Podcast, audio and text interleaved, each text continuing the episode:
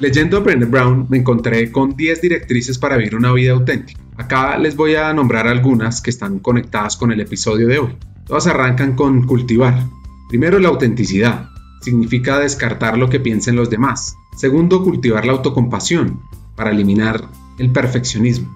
También cultivar un espíritu resiliente, descartando la indiferencia y la impotencia, para luego trabajar la gratitud y la dicha.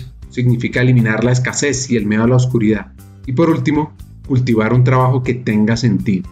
Descartar las dudas sobre uno mismo y el se supone que. Bienvenidos a Hackers del Talento, el podcast que busca cambiar el juego por lo humano. Creemos en una América Latina más competitiva, inclusiva, equitativa y próspera, donde las personas sean el centro del mundo laboral. Nos motiva el talento como el motor de cambio y por eso estamos aquí, para ser la fuente de inspiración, unión, colaboración, aprendizaje, debate y acción para la comunidad de people, de talento, de HR, a través de historias, reflexiones y conversaciones con CEOs, con líderes de talento humano, pensadores y actores de cambio, te ofreceremos hacks para evolucionar como líder, como persona, sobre todo para potenciar tu empresa. Te invitamos a sumergirte en conversaciones profundas y significativas que te harán pensar, reflexionar y seguro te inspirarán a tomar acción. Únete a nosotros en este viaje para hackear el talento y juntos cambiemos el juego por lo humano, por un futuro más justo y próspero. ¿De dónde vienes? Marca tu esencia. Tus raíces te conectan con esa esencia. Nuestra invitada de hoy se llama Angélica Garza y hoy es la CHRO de Aeroméxico. Bueno, mira, yo soy mexicana, mis padres son del norte del país y bueno, siento muchas emociones encontradas cuando me preguntas de mis padres. Mi padre murió ya en marzo de 2021, no de COVID, pero murió durante, tú sabes, una época de mucha energía de muerte, ¿no? No solo física, sino miedo, incertidumbre, pérdida de empleo. O sea, entonces fue algo complicado, pero mi madre todavía vive, afortunadamente. Y pues yo estoy muy orgullosa de mis padres, muy orgullosa de mis raíces, de quién soy nunca, o sea, quiero olvidar de dónde vengo, ¿no? Porque a veces es fácil olvidarlo. Ahorita que me decías, es más importante de dónde vienes, quién eres que el cargo. El cargo no te hace, ¿no? En una organización o lo que hagas, realmente yo creo que lo más importante es el ser más que el hacer. Entonces, pues, ¿qué te puedo decir? Muy orgullosa de mis padres. Me inculcaron mucho de valores por los cuales yo he podido lograr lo que he logrado en mi vida en general, no solo el trabajo, ¿no? La responsabilidad, el no hay límites, ¿no? Si tú te lo propones, y si lo quieres hacer, lo puedes hacer, el siempre ir para adelante. Entonces, la honestidad, la integridad, ¿no? Y la congruencia a todo lo que haces, ambos me han inculcado eso. En mi infancia, pues fue una infancia, pues yo diría muy normal, muy feliz. Mi padre tenía ranchos ganaderos en el norte del país, entonces todas las vacaciones en verano nos íbamos para allá. Entonces, el contacto con la naturaleza para mí, con los animales, para mí es muy importante. Amo eso. Los caballos, las vacas, en fin, todo lo que, lo que hay en un rancho. Y mi madre, ella es de Puerto, ella es de Sonora, pero es de Guaymas, Sonora, que ahí es Puerto. Entonces también nos íbamos, era mitad rancho y mitad mar, ¿no? Y también allá era snorkelear, bucear, en fin. La verdad es que una infancia pues muy feliz, ¿no? Así la recuerdo. Siempre ir para adelante, congruencia. Lo más importante es el ser, más que el hacer. Esto me recuerda a lo que escribió Brené Brown, el manifiesto a los valientes y los corazones rotos, que dice así, no hay mayor amenaza para los críticos, los cínicos y los que se dedican a difundir el miedo que las personas que estamos dispuestas a caernos porque hemos aprendido a levantarnos. Con heridas en las rodillas y los corazones amorotados, elegiremos asumir nuestras historias de lucha, antes que ocultarnos, engañarnos o fingir. Cuando negamos nuestras historias, éstas nos condicionan cuando huimos de la lucha, nunca nos liberamos. No le des la espalda a la verdad y mira los ojos. No seremos los personajes de nuestras historias, ni villanos ni víctimas, ni siquiera héroes. Somos los autores de nuestras vidas. Escribimos nuestros propios y arriesgados finales. Nos las arreglamos para sacar el amor de un corazón roto, compasión de la vergüenza, gracia a la decepción, valor al fracaso. Nuestra fuerza está en dar la cara. La historia es nuestro camino de regreso a casa. La verdad es nuestra canción. Solo los valientes y los corazones rotos nos estamos levantando más fuertes tras una caída. Volviendo a la historia, La adolescencia fue compleja y de esas adversidades aprendió.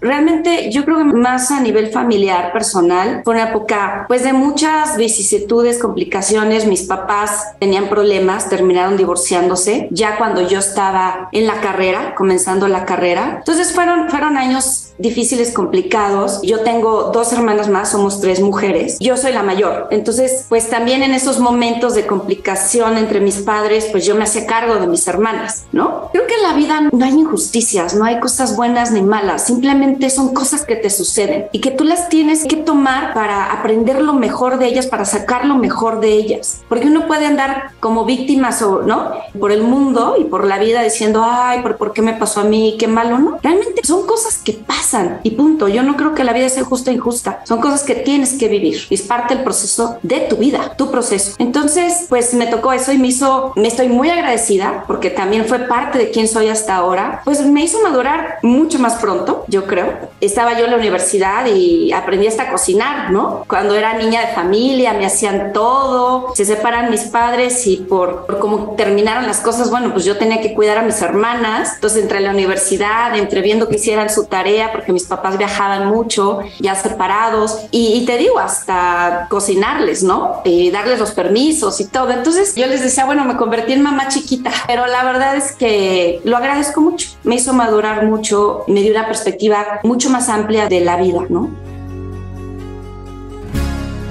Acá una reflexión de ese proceso de evolución personal que vivió Angélica y su relación con las hermanas perduró durante un tiempo, pero no, ya no. Yo creo que también es mucho trabajo personal que yo he hecho de, eres responsable de tu propio proceso y creo que mucho de lo que hacía de cuidar a, mis hermanas era por responsabilidad y hoy es por amor, ¿no? Estar con ellas, apoyarnos, pero bueno, ellas también ya son adultos y creo que ellas también tenían que voltarse hacia la vida y seguir su propio camino. Entonces ahí fue, fue cuando yo rompo con eso porque tampoco era sano para mí, no era mi lugar, ¿sabes? Para nada. Entonces hice ese movimiento dentro del sistema decir, a ver, son mis hermanas, yo, no soy la mamá, no tengo por qué cargar con esas responsabilidades, ¿no? Entonces, bueno, creo que fue un movimiento muy sano para mí, sobre todo.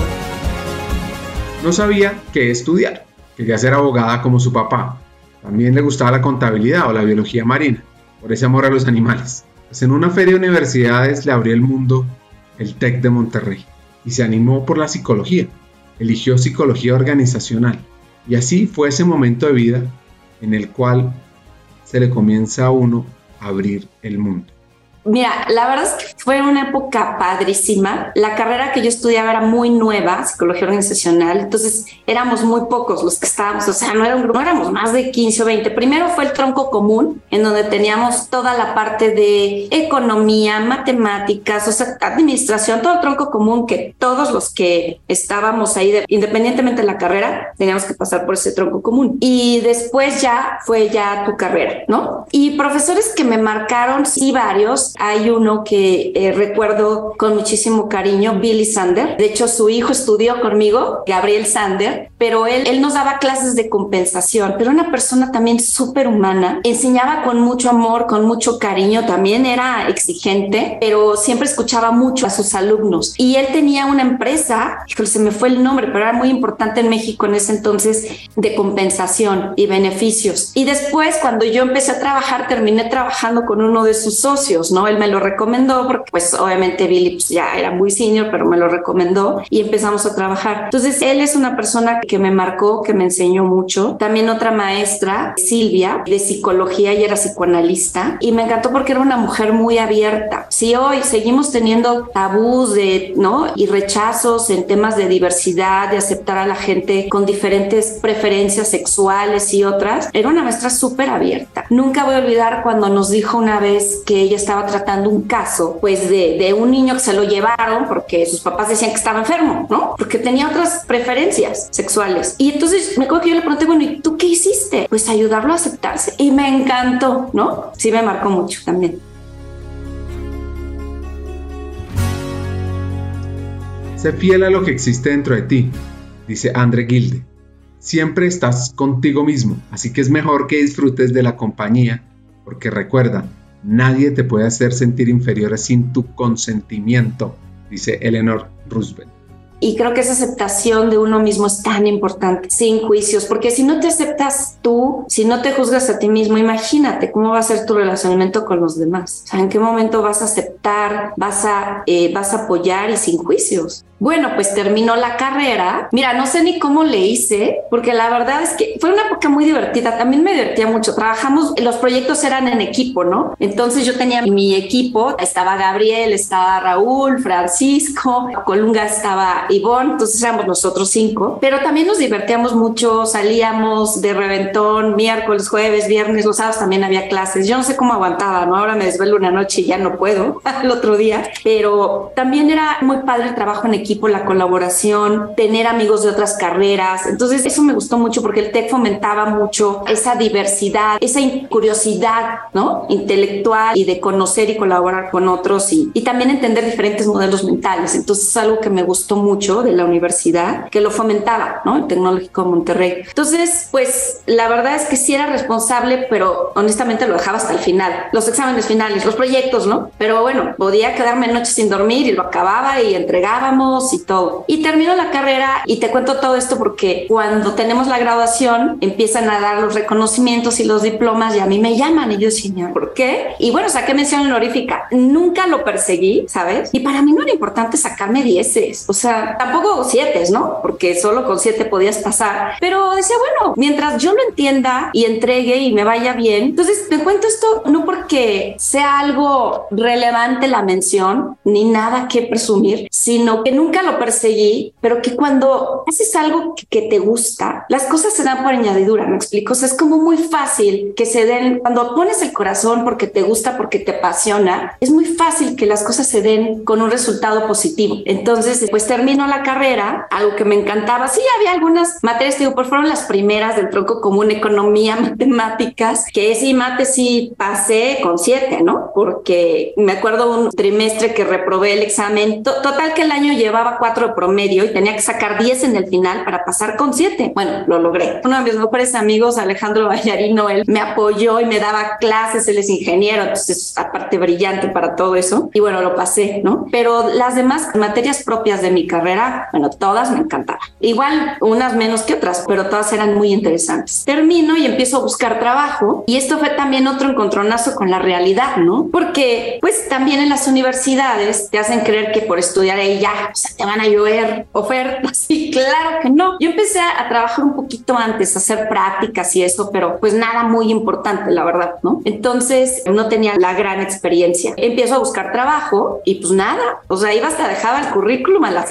empresas, así en recepción, ¿no? Y le pregunté a mi papá, le dije, pues mi papá abogado estaba muy conectado, le dije, oye, ¿tú sabrás de alguien? Y ya, o sea, a través de él y de un conocido de él llegué a trabajar. Ese fue mi primer trabajo, estuve un par de años ahí en Cybes, una empresa de tecnología y me contrataron ahí en, pues, para llevar toda el área de recursos humanos, pero era una empresa pequeña y ahí aprendí desde los básicos y la fue padrísimo, desde cómo hacer un reglamento interior de trabajo, ¿no? que me pusieron a hacerlo, la nómina, ese tipo de cosas, pero que estaba muy bien, porque si no sabes hacer eso, pues después no puedes también pedir o, ¿no? este, o liderar a un equipo. Uno tiene que remangarse y aprender desde el principio y desde el fondo. Después de eso me habla un headhunter y me invitan a trabajar a Microsoft. Y bueno, ahí también me dan la gerencia y ahí como creo que al año y medio, o sea, fue muy rápido que crezco ya la dirección, reportando ya al director general. Y fueron años maravillosos en Microsoft de mucho aprendizaje, una compañía pues muy avanzada en prácticas de gente, en temas ya de procesos digitalizados, ¿no? Obviamente, pues una empresa de tecnología. Entonces, la verdad fue muy interesante. A mí me tocó, yo fui, imagínate, la empleada número 70 de la subsidiaria. Y en ese entonces era, el revenue per head era un millón de dólares, ¿no? Entonces, era una subsidiaria de 70 empleados, 70 millones de dólares. Cuando yo salí, me siento muy orgullosa y por el equipo también que trabajó conmigo para lograrlo, mi equipo en ese entonces de recursos humanos, pues dejé una subsidiaria de 800 personas de casi 1 billion, ¿no? De US dólares. Entonces, pues muy orgullosa de todo lo que se hizo, todo lo, que se construyó en 10 años. Y bueno, ahí también me invita otro headhunter, que nos hicimos buenos amigos, Darío de Don Sender, a PepsiCo.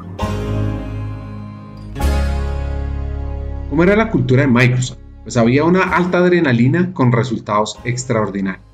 Sí, mira, a ver, la cultura me encantaba porque era una cultura y creo que sigue siendo así. Tengo todavía muchos amigos queridos por allá, pero bueno, en mi época era una cultura súper directa, muy demandante también, muy exigente, pues de quizá eso era, no es que no me gustara, pero sí era a veces un poco desgastante, nunca era suficiente, por más que excedieras, pero por eso yo creo que también Microsoft ha llegado a donde ha llegado, ¿no? Nunca era suficiente, por más que excedieras resultados, ah, muy bien, felicidades, pero no, next, ¿no? Y así era. Entonces estábamos en esa adrenalina yo me exigía mucho a mí mismo. Creo que me exigía mucho más que esa propia cultura, los propios, ¿no? Los jefes que tenía. Y era siempre el tema de, yo ya no, pero era el tema de, hazlo bien, ¿no? Hazlo trata de hacerlo lo mejor posible, si no, sentía que me iban a correr. Pero no había miedo, era como una autoexigencia mía. Pero bueno, o sea, me quedé ahí porque yo también comulgaba con esa cultura, ¿sabes? Momentos que me marcaron, dos, uno de carrera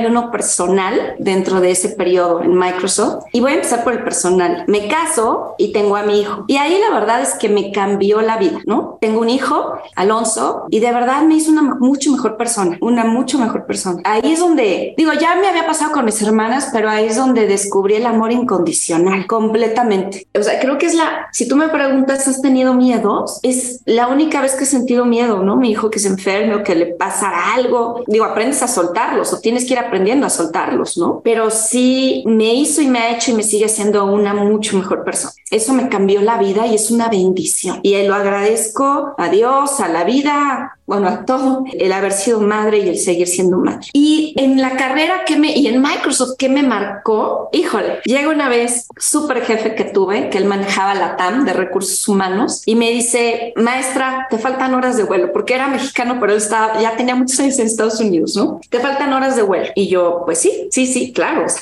Entonces, y ahí me dio feedback de que le preocupaba, y de verdad es que yo ahí estaba en la tablita, ¿eh? Yo dije, híjole, ahora sí me van a correr. Pero te voy a decir qué pasó, es que fue un quiebre muy importante en mi carrera porque técnicamente yo ya, o sea, todo lo hacía súper bien. O sea, tenía la parte de desarrollo, ¿no? Learning and development, compensación, talent acquisition, todo. Manejaba todo. Y la verdad, o sea, súper bien. O sea, era como que la estrellita y siempre excedía y todo. Pero llega un momento en tu carrera, y esto lo aprendí por las malas. Yo siempre trato de ayudar a todos y se los digo, para que estén conscientes desde antes y se empiecen a enfocar a eso y a desarrollar otras competencias. Pero llega un momento en tu carrera en que la parte que dominas técnicamente ya no es suficiente. Y si quieres seguir creciendo a otros niveles de mayor responsabilidad y que también tienen mayor complejidad, esa pirámide en donde ya, o sea, la base es tan grande que, o sea, dominas todas esas competencias más técnicas, digamos, o de la función que tú manejas, se invierte completamente. ¿Y cuál es el tema más importante? People. No importa la posición en la que estés. Y no lo digo porque yo estoy en recursos, sino no importa. O sea, es people, tu relacionamiento, cómo colaboras con otros, cómo contagias a otros de una visión que sea el ganar, ganar para todos y la mejor para la organización o para el grupo en el que estás. Entonces, yo no estaba haciendo eso. Y ahí es cuando me da feedback este, este jefe que se lo agradezco muchísimo, Fernando, Fernando Esquivel, y es cuando empiezo a tener ese stretch. Y te digo, me di cuenta por las malas, porque sí, o sea, sí me, sí, sí me dijeron, a ver, o lo haces o vamos a tener un tema. Y afortunadamente, pues sí, o sea, tuve ese stretch, lo pude hacer, le pude dar, dar la vuelta, me pude elevar a un nivel, ¿no? Mayor en cuanto al seniority y de madurez ejecutiva también. Entonces, creo que eso fue un, un, un gran aprendizaje para mí también dentro de Microsoft. Todo es people, todos son conexiones, todo es comunicación efectiva. Llega un momento de decir, suficiente. Llega un momento en que, en que te metizas, te vuelves parte de y no eres tan consciente y tú estás así y así y así. Tú lo haces, pero tú también lo exiges. Y si hoy me preguntas, hoy, o sea, yo no estaba consciente en esa época. Creo que no es sostenible. Y también, pues, sé que es una cultura que ha cambiado mucho, ¿no? Y con el nuevo CEO que tienen también, que es mucho más humano y todo. Así era la cultura en ese entonces, ¿no? Pero me encanta haberla vivido porque creo que también hoy me ha hecho mucho más consciente. Varios años atrás mucho más consciente de que esto es algo no sostenible y no es una cultura que yo buscaría fomentar, ¿no? Como cabeza de recursos humanos.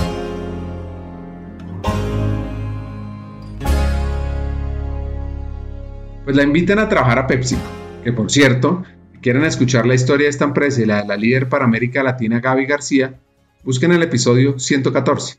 Les voy a contar un par de datos de esta compañía. La Pepsi Cola fue llamada una vez la bebida de Brad. Pepsi se mantuvo a flote ofreciendo más cola por menos dinero, pues mientras que los competidores vendían botellas de 6 onzas por 5 centavos durante la época de la Gran Depresión, Pepsi comenzó a vender botellas de 12 onzas por el mismo precio. Sus ganancias se duplicaron, incluso tenían un jingle pegadizo para asegurarse de que los consumidores nunca olvidaran que su precio era el correcto. Esta compañía fue la primera empresa de refrescos en utilizar botellas de 2 litros. Fue el primer producto americano que se fabricó, comercializó y vendió en la Unión Soviética.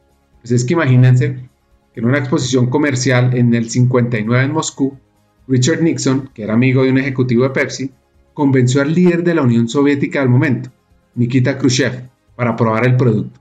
Khrushchev y Pepsi formaron una relación.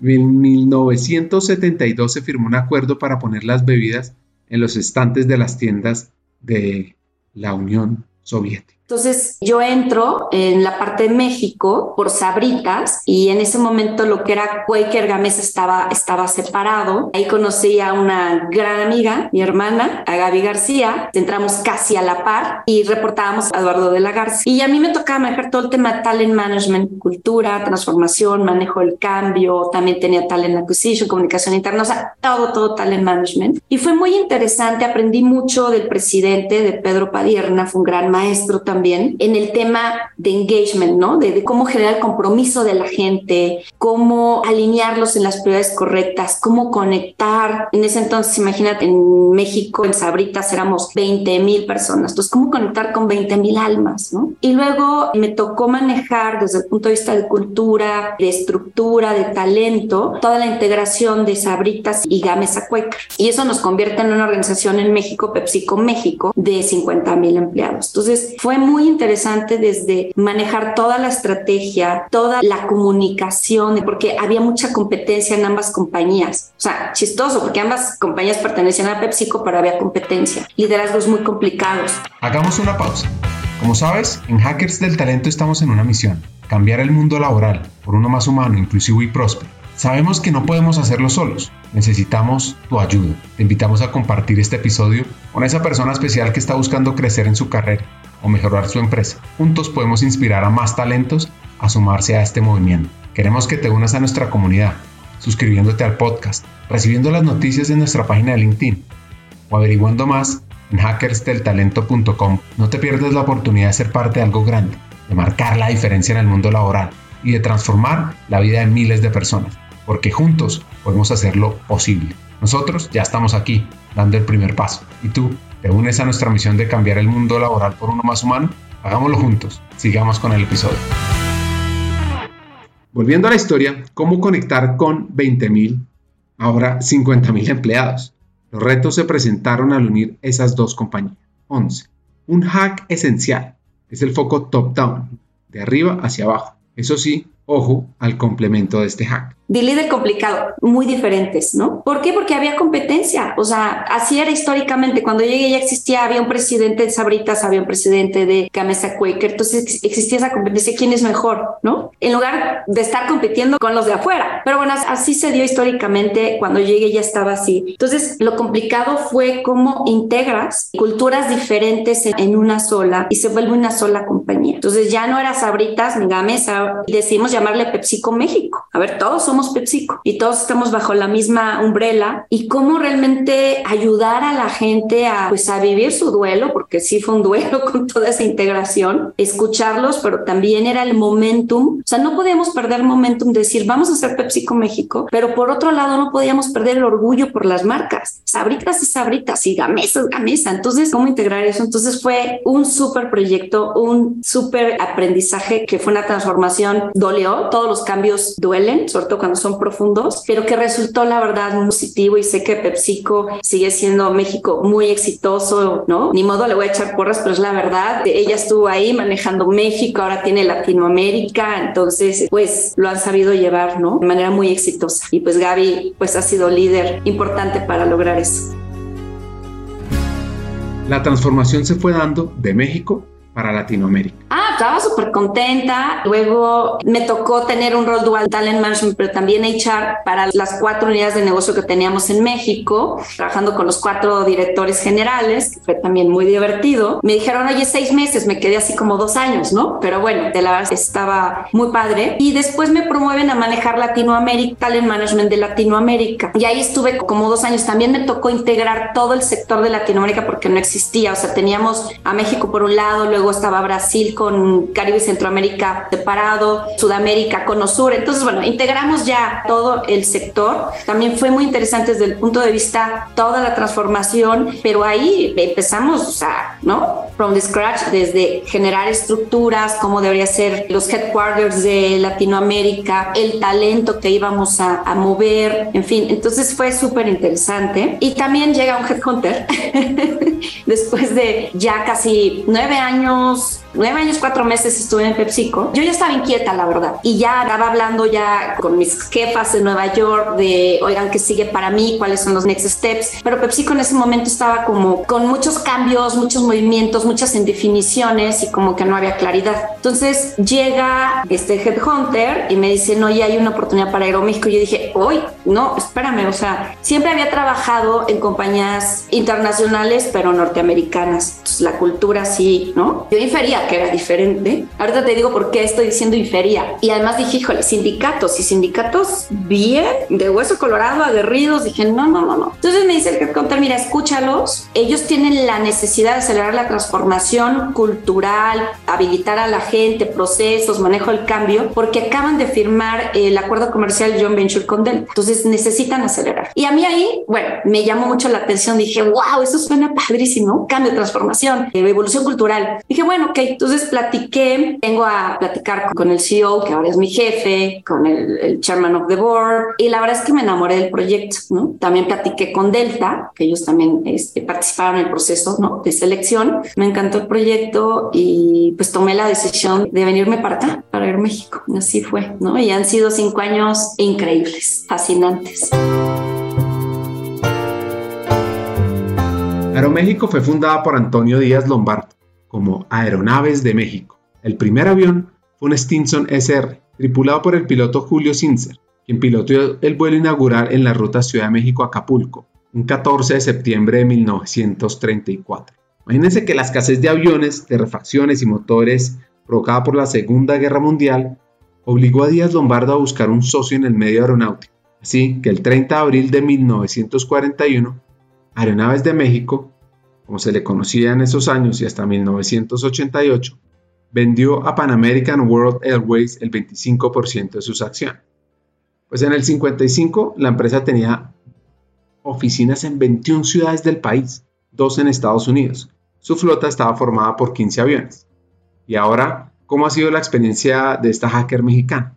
Pues retadores, pero yo te los puedo definir unas, si me dices en una sola palabra, han sido fascinantes. Estoy feliz. Yo creo que también tiene que ver mucho con el momento de vida, ¿no? Con tu proceso de vida, pero jamás me había sentido tan libre de poder proponer, sugerir, hacer, cambiar, porque me encanta eso. Y bueno, la posición en la que estoy me lo permite porque pues reporto al CEO, pero no hay nadie más de recursos humanos. O sea, obviamente también es muy solitario porque a veces tienes que tomar decisiones y dices, híjole, ¿y a quién acudo? ¿Con quién reboto ideas para ver si estoy, si esta es la mejor decisión? Entonces, si es muy solitario y tienes que tomar decisiones y ser que la próxima, porque a veces no hay tiempo, ¿no? hay más eh, a estos niveles y en, en esta industria que es súper rápida. Si tecnología es rápida, yo diría aviaciones, aunque es una industria muy, ya de muchos años y pareciera muy tradicional, también es muy, muy dinámica, súper dinámica. Entonces, pues sí he tenido la oportunidad de hacer, de cambiar muchas cosas.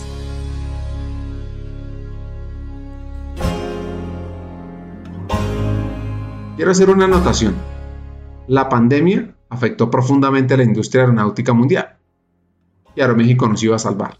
Las acciones de Aeroméxico cayeron durante la primera mitad del 2020 y aparecieron rumores de quiebra. Sin embargo, el 19 de junio de ese mismo año la empresa desmintió los rumores y 11 días después se acogió voluntariamente al capítulo 11 de la ley de quiebras de los Estados Unidos.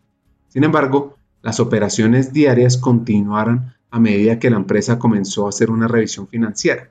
Los pasajeros aún podían volar con sus boletos existentes y los empleados seguían cobrando como de costumbre, según la gerencia. Y el primero de julio del 2021, uno de sus accionistas, Delta Airlines, anunció que compraría 185 millones de la deuda del capítulo 11 de la aerolínea mexicana.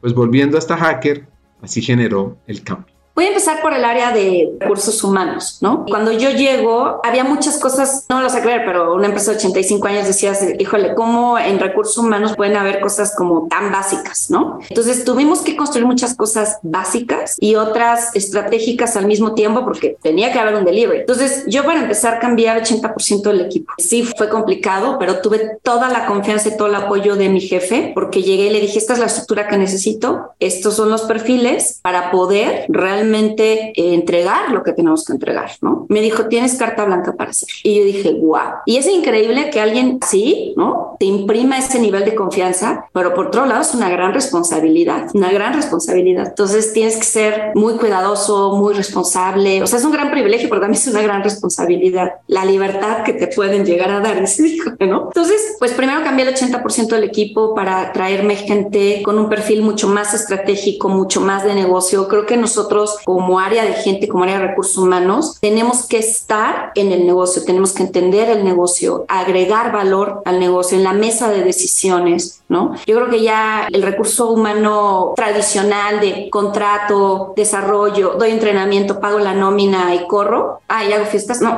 creo que, y se demostró durante la pandemia, podemos agregar muchísimo mayor valor a una organización a través del cuidado de la gente, a través de velar por la gente, a través de enfocarte a dar las herramientas, porque sería muy arrogante decir que nosotros vamos a hacer a la gente feliz y plena, pero a dar las herramientas a la gente para que puedan tener, ¿no? Esa plenitud y esa felicidad en su lugar de trabajo, ¿no? Y quizá mucho más allá del lugar de trabajo, porque hoy la propuesta de valor que nosotros tenemos en Aeroméxico, que ya la evolucionamos y también mucho a raíz de todos los aprendizajes, tanto personales como profesionales en la pandemia, estamos considerando ya no al profesional, sino a la persona en su totalidad como ser humano. Entonces, todos los programas que estamos haciendo de desarrollo, de diversidad, inclusión, incluso hasta compensación y beneficios, consideran a la persona en su totalidad.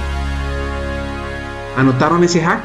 Considerar a la persona en su totalidad. Que suena para algunos algo natural, un mínimo. Lo que sí es que muchas empresas lo olvidan en el día a día. Eso es humanizar. Eso es futuro.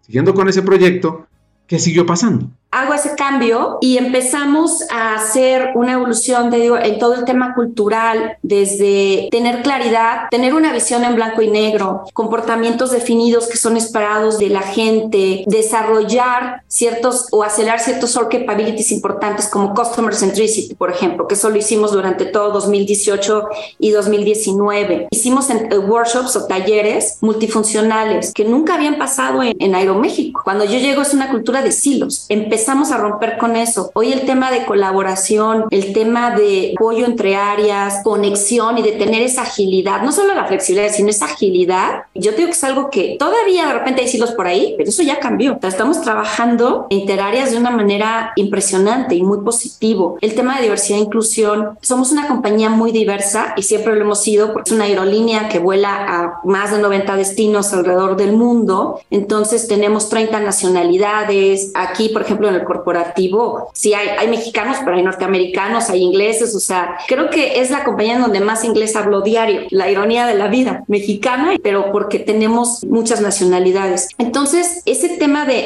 diversidad ya lo teníamos y sabíamos, sabemos que somos diversos, pero no había, no había ese foco en inclusión. Entonces, también el tema de la inclusión, hoy hemos sensibilizado a nuestra gente, tenemos ya un programa de Golden Years, o de gente mayor, oportunidades para gente mayor, tenemos gente también ya con capacidades diferentes, sillas de ruedas, este, ligeros, ¿no? Este, temas auditivos, gente pequeña. Entonces eso, la verdad, te da hasta un, no sé, ayer estaba en las oficinas del, perdón si estoy desviándome mucho, pero ayer estaba en las oficinas del aeropuerto e iba yo corriendo a una junta y me encuentro a alguien en silla de ruedas y él iba conmigo también, ¿no? Te sientes de verdad en un ambiente diferente, en un ambiente donde todos podemos sentirnos seguros de ser quienes somos, de, donde todos somos iguales y diferentes también, o sea, iguales desde el punto de vista de respetarnos por nuestras diferencias, pero también diferentes para complementarnos y hacernos más grandes. En el tema también de excelencia gerencial, estamos dando muchas herramientas a nuestra gente para que ellos sean exitosos a través de su gente, pero con un approach completamente diferente de escuchar, conocer más a tu gente. Entonces, yo creo que sí han, han sido muchos cambios, ¿no? Por ejemplo, la compensación que te decía también, y hemos mejorado nuestra propuesta también de compensación, pagamos ahora arriba de la media, en fin, esas cosas que son importantes, pero temas más intangibles como hoy damos días, le llamamos días de diversidad y damos como alrededor de 10 días, aparte de tus vacaciones y todo, 10 días de diversidad, porque pues si es el Día de la Virgen y yo quiero ir a visitarla, pues voy a la basílica, ¿no? Es el Ramadán, pues tomo mis días. Entonces estamos también enfocados a dar esas, esa flexibilidad, ese apoyo en lo cotidiano, pues para toda nuestra gente. ¿Y qué está cambiando? Te voy a decir, no lo voy a decir yo, sino los comentarios que hemos recibido de nuestra gente que la organización está teniendo un foco en la persona, que se ve una preocupación genuina por la persona, por el bienestar también de la gente. O sea, te lo estoy resumiendo, ¿no? Han habido muchos más comentarios, pero eso es lo que consistentemente, a partir de este año que reactivamos todas estas estrategias que tuvimos que parar durante la pandemia, eso es lo que nos está diciendo nuestra gente. Y falta mucho por hacer, mucho. Pero creo que al escuchar a nuestra gente, estar monitoreando el sentir también de nuestra gente, pues lo que nos dices que vamos en la dirección correcta.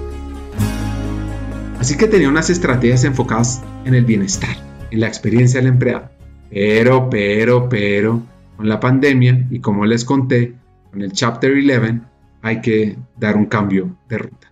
Mira, como te decía, durante 18 y 19, pues me enfoqué mucho a temas cultura, de cambio, muy enfocado también a procesos que trabajamos junto con el área de Customer Centricity, ¿no? Y digital. Aparte de construir también todo este equipo de recursos humanos. Durante 2019 hicimos algunas cosas, pero viene la pandemia. Entonces, todas estas estrategias que ya teníamos a tres y a cinco años, ¿no? Y los programas a ejecutar, lo paramos. Nos dedicamos mucho al taking care of, ¿no? Of the people, a desarrollar todos los protocolos de salud, de anti-COVID, acudir a nuestra gente en sitio, también a nuestra gente que mandamos a trabajar full remote, todo eso. También nos enfocamos mucho al proceso de negocio que vimos a Chapter 11, al manejo de esta reestructura. Había que dar también ciertos KPIs para lograr el business plan, darle el turnaround y salir del Chapter 11, ¿no? Y cumplir con los acuerdos hechos con los prestamistas en ese momento, ahora son inversionistas, ¿no? De Aeroméxico. Entonces, eh, nos enfocamos mucho a eso, a un leadership proximity también, mucha comunicación para tener a la gente alineada, primero para mitigar la incertidumbre que generaba no solo la pandemia, sino el propio proceso de reestructura que vivimos como Aeroméxico. Entonces, mitigar esa incertidumbre y mantener a la gente enfocada en las prioridades correctas. Teníamos muy claro lo que teníamos que hacer para salir de Chapter 11. Una vez que eso sucedió, bueno, pues ya nosotros como People empezamos, o sea, fuerte, ¿no? Fortísimo con todo el tema que te decía de lanzar ya la estrategia de diversión e inclusión, todo el, el programa de Elevate, de Management Excellence, Ahorita te respondo, pero te estoy diciendo qué fue lo que hicimos. El tema de cambiar todo el programa de compensación, ¿no? Toda la propuesta de, compensación y lo que hicimos en beneficios, el well-being de toda nuestra gente. Invertimos fuertemente desde la pandemia, pero hemos invertido fuertemente en todo el well-being de nuestra gente, tanto físico como la parte emocional. Desarrollamos, y esto fue también durante la pandemia, un bot interno. A veces a la gente les es más fácil hablar con un tercero o con un bot y decirle que se siente mal o que está triste que con otro humano. Entonces, eso también ayudó para darle seguimiento. Hemos, estamos dando workshops a toda nuestra gente de cuidados, meditación, yoga, parenting, cómo cuidar tus finanzas, o sea, todo eso que lo implementamos durante la pandemia lo seguimos haciendo. El tema de entrenamiento, learning, tenemos hoy una plataforma digital, la desarrollamos durante 2020, la lanzamos en 21, pero va más allá nada más de tus skills técnicos o lo que te toca entrenarte o desarrollar por tu rol o por la función en la que estás, sino también ofrecemos temas más personales. Entonces, es lo que te digo, ese foco o ese approach 360 en, la persona en su totalidad. Durante 2021 fue cuando cambiamos nuestra propuesta, el approach de nuestra propuesta de valor. Antes se llamaba EVP, Employee Value Proposition, hoy es People Value Proposition. Entonces, ya ni siquiera decimos es el profesional, ¿no? Es la persona y los, quizá las dimensiones siguen siendo las mismas, desarrollo, compensación, diversidad e inclusión, ¿sabes?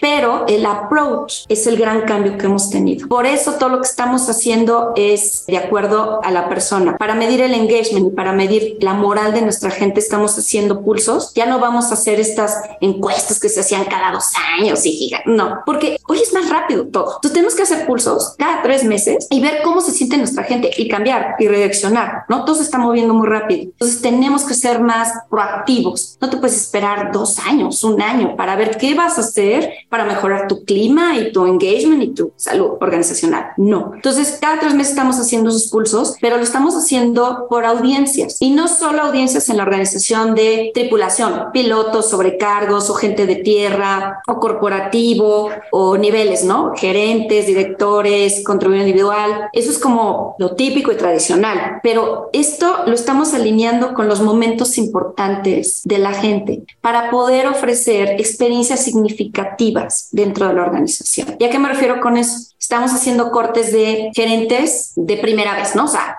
aquellos que son, fueron contribuidores individuales y los promueves a ser gerentes. Pero luego el cambio a un director que es diferente o a un vicepresidente. Entonces, esos momentos que también son importantes en tu vida, no es nada más trabajo. O también mamás, mamás por primera vez, pero que aparte son gerentes. O sea, empiezas a correlacionar y a cruzar ahí eventos importantes. ¿Cómo apoyamos a los gerentes que están aprendiendo a ser gerentes? Pero imagínate, encima es mamá o encima es papá. Entonces, ahí podemos ofrecer muchísima mayor, no sé, apoyo, ayuda a través de programas, a través de pláticas, de foros en estos diferentes grupos, ¿no? Entonces, pues ahí es donde estamos y es lo que estamos haciendo. Para mí es eso, al escuchar a tu gente, al poder ayudar a romper paradigmas también que pueden existir en diferentes generaciones, pues potencializas a tu gente en esta plenitud que yo te comentaba, ¿no? Alcanzar esa plenitud. A ti que nos estás escuchando, te pregunto, ¿quieres convertirte en un líder excepcional de talento humano en América Latina? Pues en Hackers del Talento Latam, nuestra misión es formar a los futuros líderes estratégicos, tecnológicos y transformadores del mundo empresarial, que sean ejemplo de la humanización de las empresas. Así que te invito a unirte a nosotros y te invito a aplicar a nuestra academia Hackers del Talento Latam, donde podrás invertir en tu crecimiento personal y en tu evolución como líder de talento. Este programa pionero en la región ha formado ya a cientos de futuros líderes en los últimos dos años, de compañías extraordinarias. Así que te preguntarás, ¿por qué la academia es la mejor opción para mí? Pues hay cuatro razones. Profesores, estudiantes, contenido y metodología. La primera, los hackers de talento serán tus profesores. Son CEOs y CHROs o vicepresidentes de talento de compañías líderes en la región. Aprenderás desde la experiencia y la práctica de seres humanos maravillosos están marcando la diferencia en sus compañías. 2.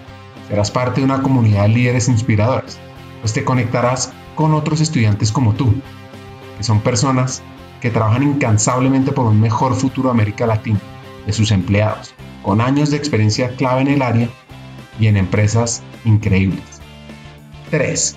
Contarás con un contenido relevante y actualizado, pues es que la Academia de Formación consta de 20 sesiones sincrónicas con temas fundamentales, como mindset para hackear el talento, ser futuristas, aumentar el impacto y la influencia en tu compañía, conectar y movilizar el negocio, toma de decisiones, data, inteligencia artificial, liderazgo transformador, diversidad, equidad e inclusión, humanización y mucho más. Y por último, experimentarás un aprendizaje fuera de serie, con coaching entre pares, sesiones de debate, retos y además tendrás acceso a contenido asincrónico para aprender a tu propio ritmo sobre People Analytics, experiencia del empleado, desarrollo, talento y mucho más. Así que, ¿te imaginas liderando la transformación de las empresas en América Latina junto a los mejores hackers del talento? Únete a nuestra academia de formación y sé el cambio que quieres ver en el mundo empresarial. Aplica ahora en nuestra página web hackersdeltalento.com y conviértete en ese hacker del talento que siempre has querido ser.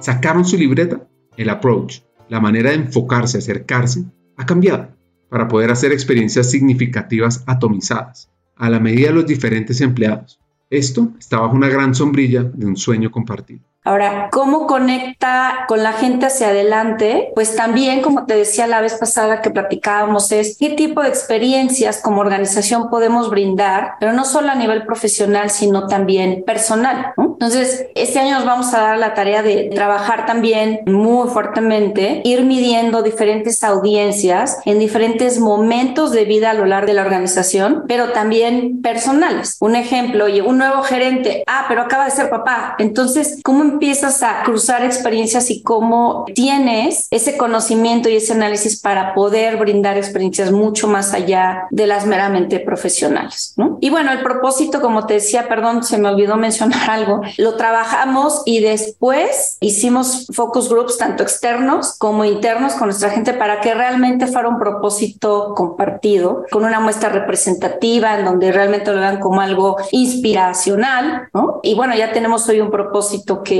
pues estaremos lanzando en breve ya con el kickoff del año y todos los KPIs y las grandes prioridades. Básicamente eso sería que es una experiencia holística. Es lo que te decía, que por eso lo ligué con las experiencias, que para mí es la coherencia, ¿no? Las experiencias que podamos brindar a toda nuestra gente, pero entendiendo su momento de vida. Y para mí el momento de vida no es nada más si eres un gerente recién promovido o un eh, recién contratado, recién egresado, ¿no? O sea, es ligarlo también con tu momento de vida. En la medida en que tengamos mucho más conocimiento de eso, realmente podremos ofrecer experiencias mucho más holísticas, apoyos también, muchos mejores apoyos apoyos, revisitar los programas que damos de well-being, de flexibilidad, en fin, también dentro de nuestra estrategia de diversidad e inclusión, ¿no? Al mismo tiempo. Para mí es eso y ser realmente tener esa comunicación, esa transparencia, al final del día, pues hacer lo que dices, ¿no? Tener esa congruencia. Y creo que en Aeroméxico la hemos tenido. Mira, como te comentaba, yo tengo cinco años en la compañía y cuando llegué con una gran prioridad, que esta compañía fuera reconocida como uno de los mejores empleadores. Y había mucho que hacer. Y en el camino también nos llegó la pandemia y Chapter 11. Pero hoy, quiero decirte, estoy muy orgullosa y todos estamos muy orgullosos. Por primera vez Aeroméxico fue certificado como Top Employer, ¿no? Eh, para 2023. Y hay mucho más que hacer, pero había un gran objetivo y trabajamos para lograrlo. Y no es nada más por el reconocimiento. Para mí ese reconocimiento de Top Employers es un reflejo de todo lo que hemos hecho en estrategias de gente, de well-being, de recompensa total de entrenamiento, al final del día de preocupación por nuestra gente y de velar por que nuestra gente realmente esté bien en todo el sentido de la palabra. Trabajar tu propósito, encontrarlo, escribirlo y especialmente vivirlo es fundamental. Así que te pregunto a ti, hacker, ¿ya lo tienes? ¿Ya lo vives? Sí, sí, no, de acuerdo. O sea, yo a lo mejor no tuve un proyecto ya tan claro hace muchos años, pero hoy sí lo tengo muy claro y me encanta tenerlo, ¿no? Que pues para mí es ayudar a quien pueda ayudar y hoy que estoy en esta organización, con esta escala de empleados, de realmente pues ayudar a la gente a que pueda encontrar nosotros lo que podemos ofrecer como organización y en su entorno, plenitud, pero cada quien es responsable de su felicidad y de su plenitud, pero creo que nosotros podemos ayudar mucho para que eso suceda.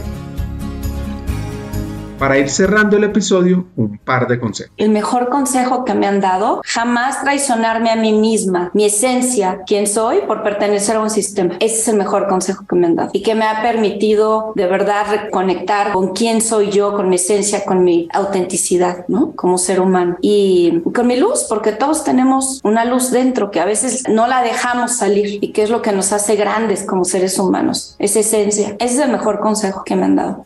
A lo mejor este es un consejo un poco más para ser exitoso quizá en la vida profesional, pero para mí es y tiene que ver con el desarrollo de la gente. Para yo siempre les digo cuando llegan muy preocupados de mi nivel y mi crecimiento, siempre les digo enfócate a lo importante, enfócate a lo que tú tienes que mejorar, lo que tienes que seguir aprendiendo, a liberar todo tu potencial y todas las oportunidades que tú tienes, ¿no? Porque lo demás va a venir por añadidura. Cuando tú te enfocas a eso y agregar valor también en el entorno en el que estás, siempre y cuando tengas pasión por lo que haces, que estés haciendo algo que realmente te apasione, lo demás va a venir por añadidura. El crecimiento, el nivel, el whatever.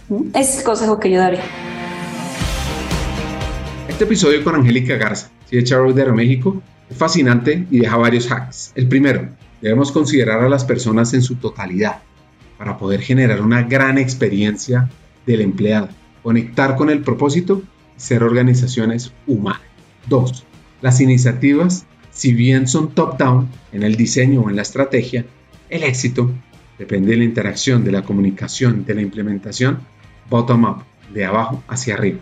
Y tres, siempre, siempre, siempre ir para adelante, aprovechar las nuevas oportunidades para evolucionar como líder y como persona. Hasta un siguiente episodio y sigamos hackeando el tanque.